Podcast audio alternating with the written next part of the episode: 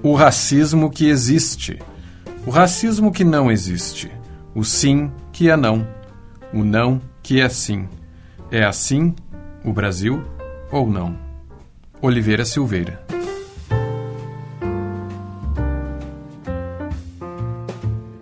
Da Estante, seu momento de leitura com a rádio da universidade.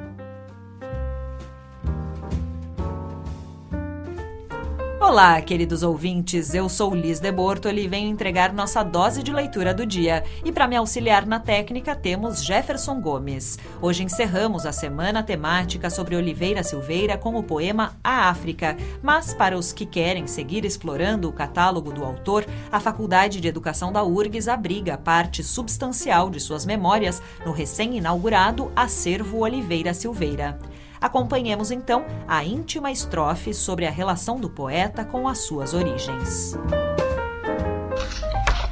Às vezes te sinto como avó, outras vezes te sinto como mãe. Quando te sinto como neto, me sinto como sou. Quando te sinto como filho, não estou me sentindo bem eu. Estou me sentindo aquele que arrancaram de dentro de ti.